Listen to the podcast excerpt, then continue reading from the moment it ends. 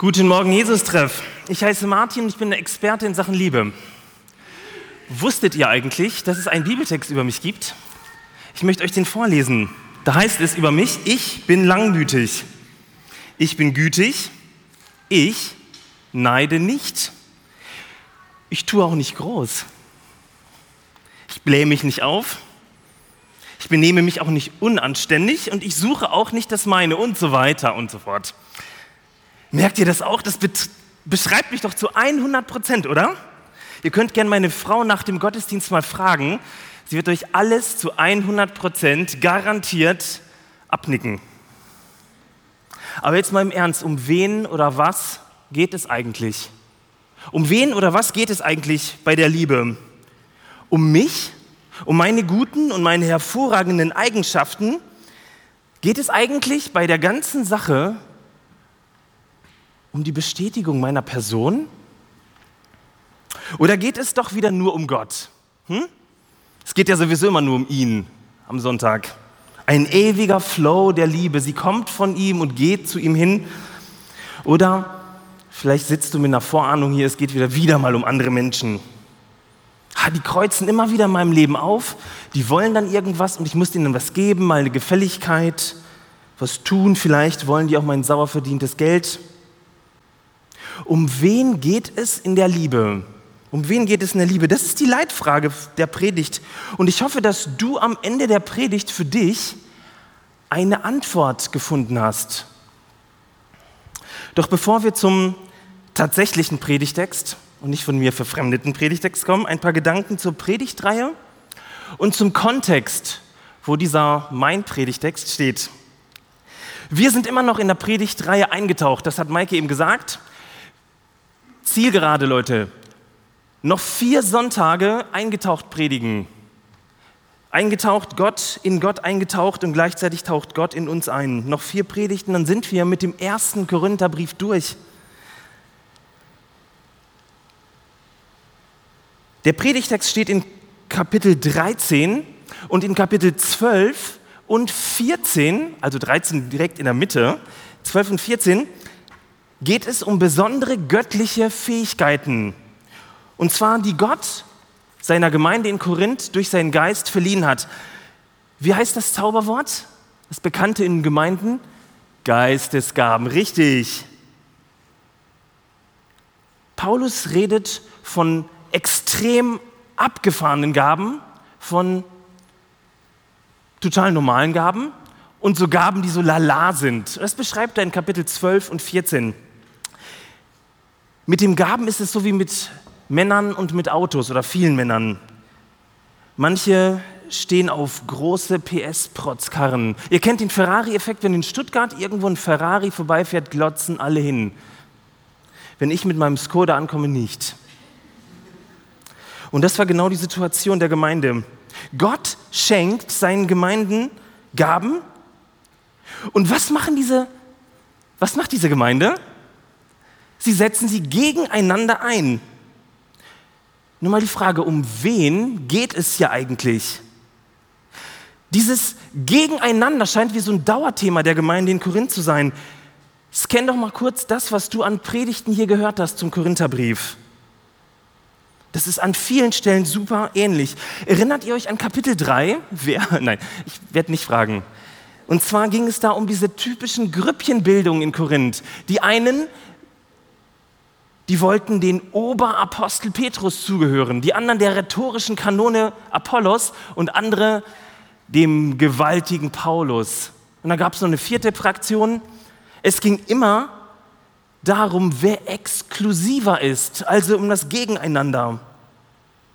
Erinnert ihr euch daran, dass die Gemeinde voll auf diese hochintellektuelle griechische Philosophie abgefahren ist? Immer die Nase weiter hochhalten. Und wisst ihr, womit Paulus gekommen ist in die Gemeinde? Er ist mit Christus, den Gekreuzigten, gekommen. Mit dem Verfluchten, der, der am, verflucht am Holz hing. Und vor zwei Wochen hat Tobi Wörner über das Abendmahlsdrama in Korinth berichtet. 1. Korinther 11. Selbst beim Abendmahl waren die Reichen, die gar nicht zur Arbeit mussten, zu Hause und haben gar nicht auf die Armen, die arbeiten mussten, gewartet, sondern haben schon richtig gesoffen und gegessen und haben den anderen nichts übrig gelassen. Super. Selbst beim Abendmahl bekommt es die Gemeinde hin, ein Gegeneinander hinzu, ähm, zu, zu. Alles, was die Gemeinde in die Hände bekommt, endet im Egoismus.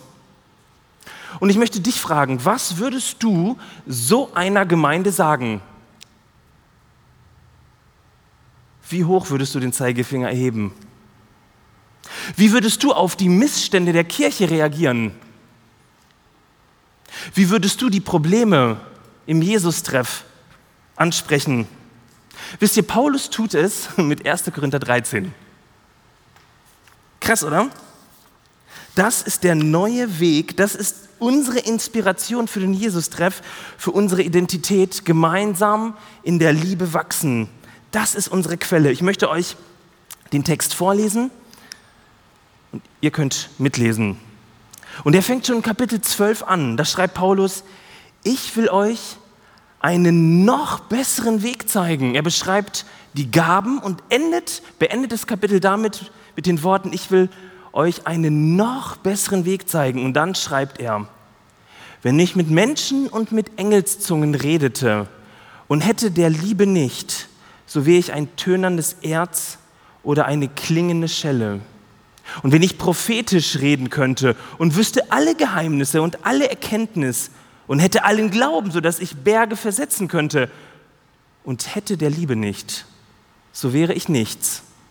Und wenn ich alle meine Habe den Armen gäbe und meinen Leib dahin gäbe, mich zu rühmen und hätte der Liebe nicht, so wäre es mir nichts nütze. Die Liebe ist langmütig und freundlich. Die Liebe eifert nicht. Die Liebe treibt nicht Mutwillen, sie bläht sich nicht auf. Sie verhält sich nicht ungehörig. Sie sucht nicht das Ihre. Sie lässt sich nicht erbittern, sie rechnet das Böse nicht zu. Sie freut sich auch nicht über die Ungerechtigkeit. Sie freut sich aber an der Wahrheit. Sie erträgt alles, sie glaubt alles, sie hofft alles, sie duldet alles. Die Liebe hört nimmer auf. Doch wo das prophetische Reden aufhören wird und das Zungenreden aufhören wird und die Erkenntnis aufhören wird.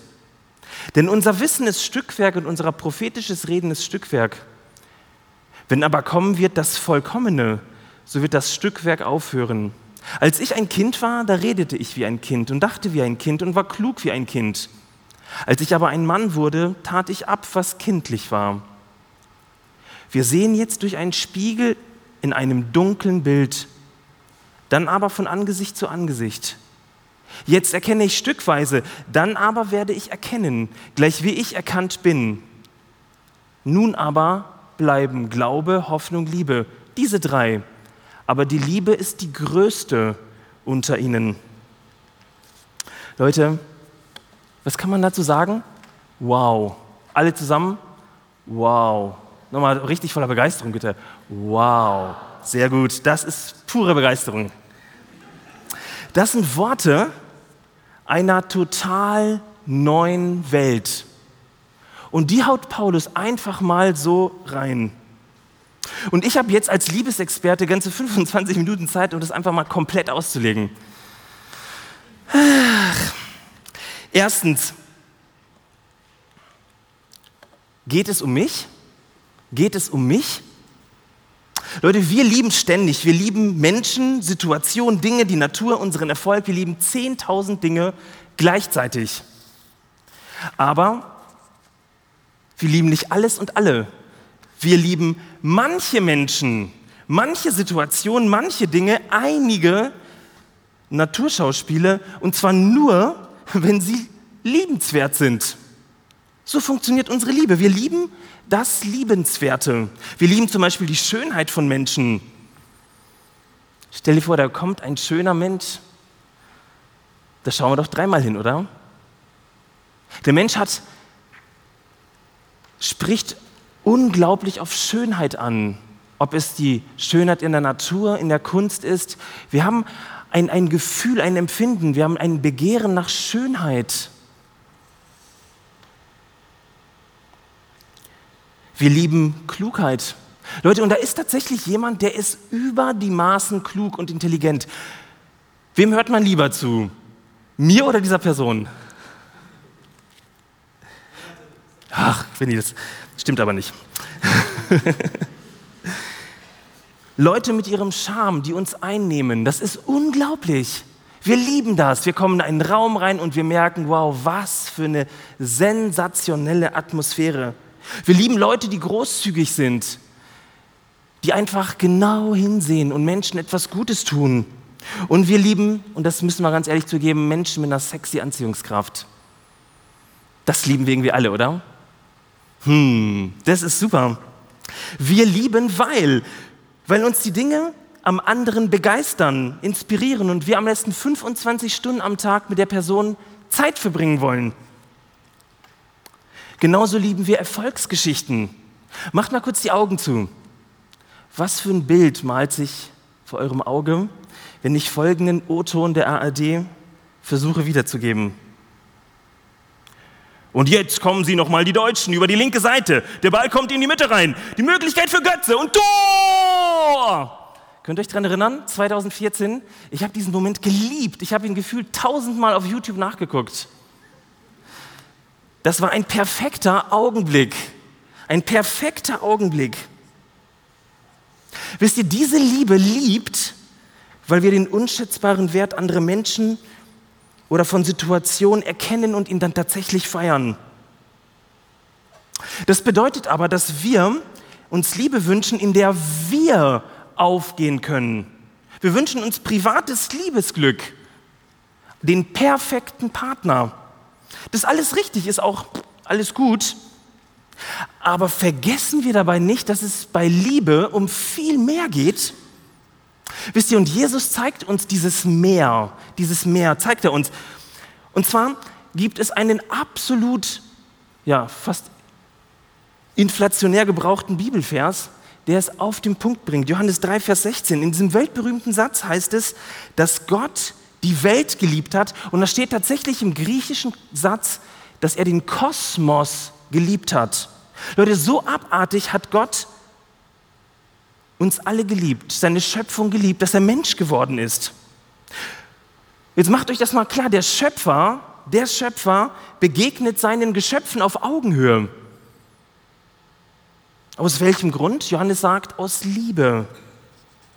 Der Unfassbare, den wir nie beschreiben konnten, der Unendliche, er geht eine endliche, eine fassbare, eine menschliche Beziehung zu uns Menschen ein. Und das ist nicht nur total unvernünftig, sowas machen Götter in der griechischen Mythologie nicht, sondern für die Griechen schlichtweg total dumm. Denn wisst ihr, die Liebe liebt das Liebenswerte. Und Gott braucht das nicht. Diese Liebe Gottes braucht nicht irgendetwas Perfektes, um es zu lieben. Etwas Überdurchschnittliche. An dieser Stelle sieht man dieses Meer weit ab von unserem oder vom eigenen privaten Glück. Diese Liebe bewertet nicht ein Gegenüber und scannt es und sagt, oh, an der Stelle bist du überdurchschnittlich, sondern sie würdigt das Gegenüber. Sie liebt es. Und wisst ihr, was passiert? Sie richtet es auf. Sie richtet es wirklich auf zu einem Gegenüber. Wisst ihr, darum mussten die ersten Christen nach einem Wort suchen, um diese völlig unvernünftige Form der Liebe in Worte zu fassen, um dieser Liebe einen Namen zu geben, einer Liebe, die die Grenzen des eigenen Liebesglücks weit überschreitet. Und die Christen bedienten sich am Wort Agape. Es war zwar Jahrhunderte alt, aber es wurde sehr, sehr, sehr selten verwendet. Und auf einmal benutzten die Schreiber des Neuen Testamentes dieses Wort und haben es mit Inhalt gefüllt.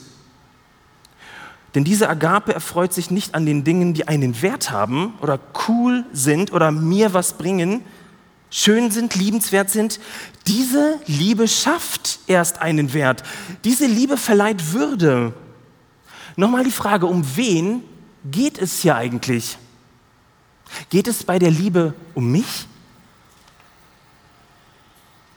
Wisst ihr, in der Antike schlummerte bei dieser ganzen Frage um Liebe und Pipapo immer die eine Frage mit, wie wertvoll ist etwas? Wie wertvoll ist etwas? Wie wertvoll ist jemand? Wir fragen heute, welchen Wert hat dein Auto? Hast du ein Auto? Hast du ein Auto? Sehr gut, du hast ein Auto. Dann ist die Antwort auf diese Frage, ja, das hängt natürlich vom Auto ab. Ne? Man muss gucken, wie alt ist die Karre? Wie viele Kilometer hat sie auf dem Tacho? Wie ist sie ausgestattet? In welchem Zustand ist sie? Wie viele Einparkunfälle hat sie? Und dann schaust du in der Schwackeliste nach diesem Auto und nach diesen ganzen anderen Punkten und schon hast du den Wert deines Autos herausgefunden. Nun ist die Frage nach dem Wert des Menschen deutlich schwieriger. Was ist ein Mensch wert? In der Antike hätte man ähnlich geantwortet. Das hängt natürlich von der Person ab. So ein feiner Römer aus Rom, viel. Und so ein wilder Germane, uh -uh, eben nicht so viel. Heute würden wir das nämlich überhaupt nicht mehr so sagen. Ist doch so, oder? Wir Christen sagen sowas nicht. Aber unsere Taten sprechen das aus, was wir denken. Wenn wir mit einigen Menschen so umgehen, als wären sie wertvoller, hätten mehr Würde und mit anderen ebenso, als hätten sie weniger Würde. Ich möchte euch eine Geschichte aus meinem Leben erzählen, kein Ruhmesblatt für mich. Das war vor vielen, vielen Jahren, hat mich hat ein Typ an der Klingel des Seiteneingangs meiner alten Kirchengemeinde in Reutlingen geklingelt. Ich habe im Gemeindebüro gearbeitet, habe ihm aufgemacht. Er war unglaublich hektisch, war verwirrt von seiner ganzen Art und er wollte in einen entlegenen Stadtteil Reutlings gebracht werden. Und ich hatte da zufällig Zeit, also ich gesagt, komm, ich nehme dich mit, du kriegst keine Kohle von mir, ich nehme dich mit und fahre dich dahin. Ganz ehrlich, ich habe mich richtig gut gefühlt, habe so einem armen Schlucker was Gutes getan. Kennt ihr das? Echt super. Naja, an dem Typen hatte ich ehrlich gesagt gar kein Interesse, war gar nicht irgendwie so meine Augenhöhe. Danach gingen die Termine wieder los, alles lief ganz normal weiter, bis dieser Typ anfing, meine Telefonnummer aus der Kirchengemeinde im Telefonbuch nachzuschlagen und mich dreimal die Woche anzurufen. Er wollte jedes Mal Kohle erbetteln. Und jedes Mal tischt er mir eine krassere, eine völlig abgespacede Geschichte auf. Und gleichzeitig erzählte er so Brocken, so Bruch, ähm, bruchstückhaft aus seinem Leben, so kleine Bröckchen. Erzählte von seinen Gefängnisaufenthalten, von seinen Spielschulden, von diversen Betrügereien. Leute, wie geht man mit so einem Typen um, mit dem man eigentlich gar keine Zeit verbringen will, weil man Besseres zu tun hat und irgendwie das christliche, die christliche Nächstenliebe an einen nagt? Wie geht man mit so einer Person um? Ich hatte ehrlich gesagt nicht so viel Zeit mit diesen Menschen verbracht. Es sind eben keine Kumpeltypen. Ich weiß noch, wie ich mir den Kopf damals zerbrochen habe, wie ich mit ihm umgehen sollte. Ich sollte ihn, das war mein erster Impuls, in den Arsch treten und sagen, geh doch irgendwo anders hinschnorren. Und wisst ihr, 90 Prozent meines Herzens hätten dabei gejubelt, gesagt, ja, endlich, widme dich doch den wichtigeren Dingen zu. Aber als Pastor predige ich nur mal gelegentlich einmal über die Liebe. Und dann ertappe ich mich dann doch, wie ich so einen, den, armen, äh, den armen Schlucker gescannt habe und gedacht habe, was ist eigentlich liebenswürdig an dir? Was ist irgendwie, was begeistert mich an dir? Und ganz ehrlich, es war nicht viel. Ich möchte dir die Frage stellen, um wen geht es eigentlich? Um wen geht es eigentlich? Die Agape, diese verrückte Liebe, fragt nicht nach dem Wert. Diese Liebe liebt das Unbedeutende, genauso wie das Bedeutende. Sie sieht auch all das, was von uns allen übersehen wird. Sie liebt gefallene, gescheiterte, kaputte und zerbrochene Menschen genauso wie die Siegertypen. Paulus schreibt folgende Worte an seine Gemeinde in diese Situation, wo alle wieder gegeneinander waren, wo es um Ego-Sachen ging und schreibt folgendes. Die Liebe ist langmütig. Die Liebe ist gütig. Sie neidet nicht. Die Liebe tut nicht groß. Sie bläht sich nicht auf, sie benimmt sich nicht unanständig, sie sucht nicht das Ihre. Sie lässt sich nicht erbittern, sie rechnet das Böse nicht zu, sie freut sich nicht über die Ungerechtigkeit, sondern sie freut sich an der Wahrheit. Wisst ihr, das ist genau diese neue Liebe, diese Agape. So verrückt und anders, dass Paulus, habt ihr das gerade mitgekriegt, kaum Sätze findet, um die Liebe positiv zu beschreiben. Man muss immer sagen, was die Liebe nicht ist. Wir haben einfach kaum Worte für diese Liebe. Die ist dermaßen krass. Für diese Liebe finden wir oft keine Worte. Darum hat Paulus das an Jesus, an seiner Person, an seinem Leben, an seiner Lehre abgeleitet. Gottes Liebe zu uns verleiht jedem Menschen auf der ganzen Welt eine Würde. Dieses ganze Konzept um die Menschenwürde, woher kommt das bloß? Natürlich durch Jesus. Natürlich aus der Bibel. Die Liebe fragt nicht, was kannst du, woher kommst du? Die Liebe sagt, du bist geliebt. Und zwar von dem, der dich gemacht hat. Du bist ein Meisterstück. Damit beginnt alles. Und das ist die Agape, ein Anbruch einer völlig neuen Zeit. So, es geht weiter. Zweitens geht es um andere. Um wen geht es eigentlich in der Liebe? Geht es tatsächlich dann doch gar nicht so um mich, sondern doch nur um andere? Von außen sieht das ja ganz häufig so aus, wenn wir Christen dann darüber reden oder nachdenken. Zum Beispiel, wenn wir etwas Gutes tun wollen, wenn wir andere beschenken, wenn wir anderen Komplimente machen. Aber Vorsicht, geht es tatsächlich um andere? Paulus beschreibt in den ersten drei Versen diese unglaubliche und edle Leistung der Korinther. Hört nochmal zu, da heißt es, und er spricht das in eine konkrete Gemeindesituation hinein. Wenn ich mit Menschen und mit Engelzungen redete, das heißt, da, die, da haben die Leute eine Gabe des Sprachengebets gehabt. Die haben göttliche Worte, göttliche Sachen ausgesprochen. Und hätte die Liebe nicht, so wäre ich ein tönendes Erz oder eine klingende Schelle. Und er sagt, wenn ich prophetisch reden könnte und wüsste alle Geheimnisse und alle Erkenntnis und hätte allen Glauben, dass ich Berge versetzen könnte. Leute, von solchen Leuten brauchen wir mehr im Jesus-Treff. Leute, die Berge versetzen. Wer kann das? Okay, wir arbeiten dran. Und hätte die Liebe nicht, es geht ja weiter, ups, so wäre ich nichts. Und wenn ich all meine Habe den Armen gäbe und ließe meinen Leib verbrennen und hätte die Liebe nicht, so, wär's, so wäre es mir nichts nütze. Ist das nicht verrückt? Wisst ihr, das Drama bei all dem Geben ist nur, wie ich es einsetze. Ob, ich damit, ob damit Menschen gefördert werden oder ob ich als Geber in den Mittelpunkt drücke. Geht es tatsächlich um andere? Hm. Nicht so häufig, oder? Genau das hat Paulus bei den Korinthern erlebt. Das Edelste und Wunderbarste verkommt in den Händen der Korinther zu völlig abgefahrenen Ego-Aktionen, die im Kern den Empfänger voll abwerten. Ohne die Liebe, sagt Paulus, ist all das, was ihr tut, nichts, vollkommen wertlos. Ich möchte euch das mal versuchen, geschichtlich näher zu bringen, denn es ist für uns, die wir das jetzt 2000 Jahre später hören, einfach so, ja, ist halt so, ne? Das System vom Geschenkemachen war ein Teil, ein ganz ausgeklügeltes System, ein Teil in der Antike. Geschenke setzten, und das ist ja das perfide, den Empfänger unter Druck. Der Empfänger musste dem edlen Gönner im wahrsten Sinne des Wortes alles zurückzahlen. Ist das nicht verrückt? So funktionierte damals die Antike. Und zwar die höher gestellte Person, die reichere Person, machte einer niedergestellten Person ein ganz teures Geschenk. Ganz schrecklich für die Person, die das Geschenk empfangen hat. Die ärme Person war gesellschaftlich verpflichtet, das Geschenk abzuzahlen. Wie? Indem es ihre Zeit, ihr Geld, ihre Manpower, ihr Vermögen eingesetzt hat. Leute, das war ein Teufelskreis. Schaut euch das mal an.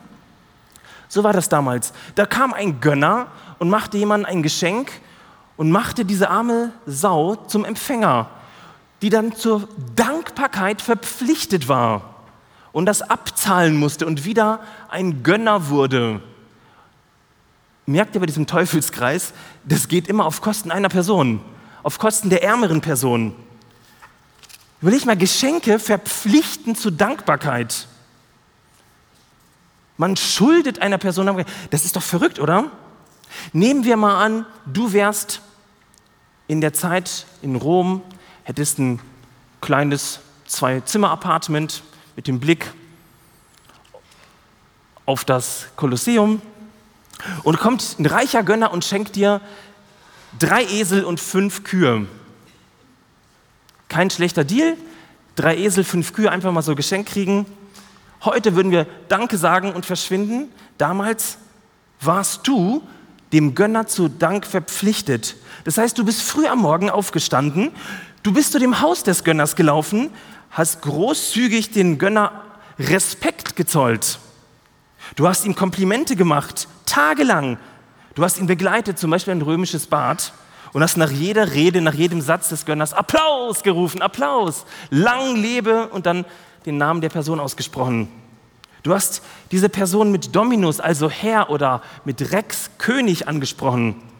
Leute, Geschenke waren Machtdemonstrationen, über die die eigene Überlegenheit sichern sollten. Kennt ihr eigentlich die Geschichte vom weißen Elefanten? Wer kennt sie? Alle kennen die Geschichte vom weißen Elefanten. Super, umso besser, dann erzähle ich sie euch. Und zwar hat der König von Siam seinem Berater, den er absolut nicht mehr abkonnte, einen weißen Elefanten geschenkt. Die waren mega selten. Naja, der Typ konnte diesen weißen Elefanten eben nicht bei eBay verticken. Nicht nur, dass es eBay damals nicht gab, sondern es wäre aufgefallen und es wäre eine Beleidigung des Königs gewesen. Wisst ihr, was so ein Elefant am Tag kostet? Ein Vermögen. Der König von Siam hat seinen Mitarbeiter mit einem weißen Elefanten als Geschenk ruiniert. Wisst ihr, daher kommt diese lateinische Redewendung do ut des. Ich gebe, damit du gibst. So funktioniert übrigens ganz vieles in unserem Leben, auch in unserem geistlichen Leben. Ich beschenke dich, damit ich was bekomme. Ich tue dir was Gutes, ich gebe dir, schenke dir Zeit, damit ich das von dir zurückbekomme. Und wenn wir dann die Religion anschauen, funktioniert das genauso. Ich bringe Gott ein Opfer und im Gegenzug soll er mein Leben segnen. Im Gegenzug soll er meiner Frau Kinder schenken. Im Gegenzug soll er mich einfach segnen. Ich gebe, damit du gibst. Geben geschah aus Eigeninteresse. Und ich, ihr könnt euch denken, wem dieses ganze System nutzte. Die Reichen wurden umso reicher, die, Ärmen, die Armen umso ärmer, unliebsame Kollegen wurden ruiniert, die Gesellschaft wird immer korrupter. Eine Person, eine Person hat dieses System völlig auf den Kopf gestellt, und zwar Jesus mit der Agape. Jesus mit der Agape. Und nun liest Paulus diese Agape, diese Liebe, diese nicht von dieser Welt ist, am Leben von Jesus ab. Paulus beobachtet am Leben von Jesu, wie sich diese schenkende Agape, die keine Gegenleistung erwartet und niemand abwertet, sondern aufwertet, wie das eigentlich funktioniert. Paulus sieht eine Liebe, die aufrichtet, eine Liebe, die anderen gut aussehen lässt, auch wenn sie es gar nicht verdient haben. Ich möchte euch nochmal diese Verse aus 1. Korinther 13 lesen. Die Liebe, die Agape, ist langmütig. Die Liebe ist gütig. Sie neidet nicht. Die Liebe tut nicht groß, sie bläht sich nicht auf, sie benimmt sich nicht unanständig, sie sucht nicht das ihre, sie lässt sich nicht erbittern, sie rechnet das Böse nicht zu, sie freut sich nicht über die Ungerechtigkeit, sondern sie freut sich an der Wahrheit. Wisst ihr, diese Liebe durchbricht plötzlich diesen ganzen Teufelskreis. Und diese Liebe hat plötzlich Folgen für eine ganze Gesellschaft. Es gibt Bücher, wo antike Schreiber, antike Gönner sich darüber beschweren, dass Christen aus diesem System aussteigen. Und anstatt einem reichen Mann, der jemanden beschenkt hat, wieder ein Geschenk zu machen, also dass der Teufelskreis hier weitergeht, schenken Christen plötzlich, sehen Christen die armen Leute in der Gesellschaft. Und sie geben ihnen etwas, obwohl sie ganz genau wissen, sie haben nichts davon und sie kriegen nichts wieder. Wisst ihr, Agape ist eine Liebe, die sich gibt, eine Liebe, die gern gibt, eine Liebe, die vergibt und die nicht aufhört zu lieben, auch wenn der andere aufgehört hat. Wie verrückt ist das denn bitte? Damals vollkommen neu und heute in einer Zeit, wo ganze Völkergruppen aus ihrer Heimat vertrieben werden, plötzlich auch zu uns kommen, eine ganz aktuelle Frage. Um wen geht es? Geht es um mich? Geht es um andere? Um wen geht es eigentlich? Mein letzter und dritter Punkt. Es geht um Gott, um mich und andere. Es geht um Gott, um mich und andere. Also, Liebe ist kein Entweder oder. In der Agape kommt niemand zu kurz. In der Agape geht es um 100% um Gott, um 100% um mich und um 100% um andere. Das ist die Logik, das ist die Mathematik der Agape. Niemand kommt zu kurz. Und ich kann dir auch sagen, warum. Paulus beschreibt es in Römer 5, Vers 5. Er sagt, die Liebe Gottes ist ausgegossen in unsere Herzen durch den Heiligen Geist. Eingetaucht, da sind wir wieder mitten in unserem Thema. Die Liebe Gottes ist ausgegossen, diese Agape, in unsere Herzen durch den Heiligen Geist. Sie ist ausgegossen, also eine vollendete Vergangenheit. Wo? In unsere Herzen, in die Mitte unseres Denkens, unseres Seins. Gott gibt sich uns. Was für eine Ehre. Gott nimmt Wohnung in uns. Unglaublich. Und mit der Agape bringt er, der Heilige Geist, ne, der Heilige Geist bringt die Agape mit. Und nun, und jetzt ist das Verrückte, sitzt du hier ganz entspannt und du musst nicht Pläne schmieden, woher du die Agape bekommst. Du hast die längst. Du sitzt hier und dein Herz ist randvoll mit dieser unglaublichen Liebe Gottes. Hättest du nicht gedacht, ne? So heute Morgen beim Zähneputzen hättest du das nicht erwartet, oder? Dass du diese Liebe im Herzen hast. Du hast ja alles andere erwartet, einen schönen Kaffee, aber nicht, dass du die Liebe längst hast. Du musst dich nicht darum bemühen. Du musst es auch nicht mühsam erlernen in der Volkshochschule oder in langen und schwierigen Bibelstunden. Diese Liebe ist durch den Heiligen Geist gegenwärtig in deinem Leben. Wisst ihr, und das hat nun unglaubliche Folgen. Wie Jesus können wir lieben. Hast du dir das noch vor Augen gemalt? Wir können lieben, wo nichts Liebenswertes ist. Wie Jesus können wir lieben, auch wenn wir den Wert einer Person überhaupt nicht sehen und der überhaupt nicht klar ist. Bist du bereit, dieses Wagens der Agape einzugehen? Oder möchtest du genauso weitermachen? Möchtest du dich überhaupt öffnen und verletzlich werden für die Not anderer? Möchtest du überhaupt offene Augen haben, um das zu sehen, was Jesus sieht? Hältst du dann diese Fragen aus, wenn du die gar nicht beantworten kannst? Zu den wirklich schlimmen Dingen dieser Welt? Hältst du es aus, dieser Welt nicht zu retten und nicht alle Systeme verändern zu wollen, sondern tatsächlich nur zu lieben? Wenn ja, dann möchte ich das mit dir heute einüben. Dann möchte ich das im letzten Schritt mit dir einüben.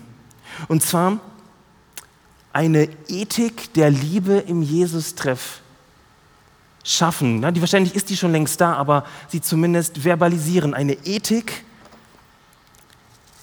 der Liebe. Und zwar, wie könnte das aussehen? Nimm dir noch mal kurz einen kurzen Augenblick Zeit und denk mal kurz drüber nach wem du diese Woche etwas Gutes tun kannst. Fallen dir Leute ein? Okay, denen tust du mal nichts Gutes. Weil das sind die Leute, die dir immer was Gutes tun und mit denen du sowieso so tight bist.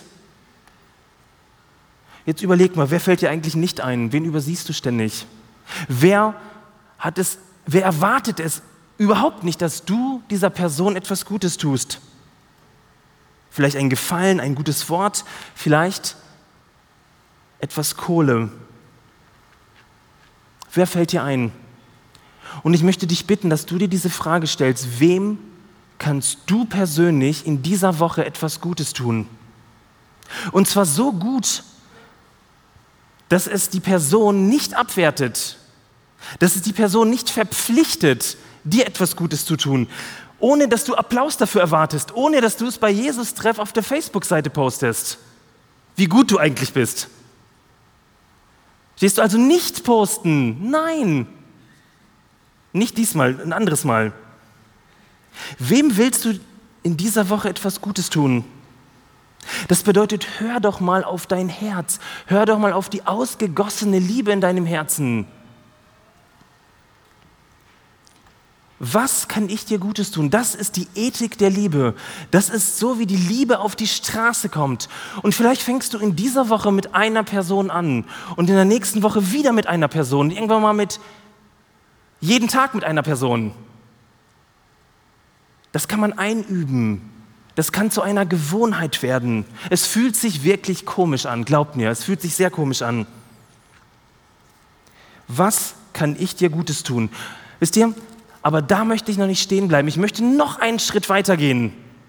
Was können wir als Jesus-Treff anderen Gutes tun? Das war das Persönliche, das Individuelle. Jetzt geht es um uns als Kollektiv.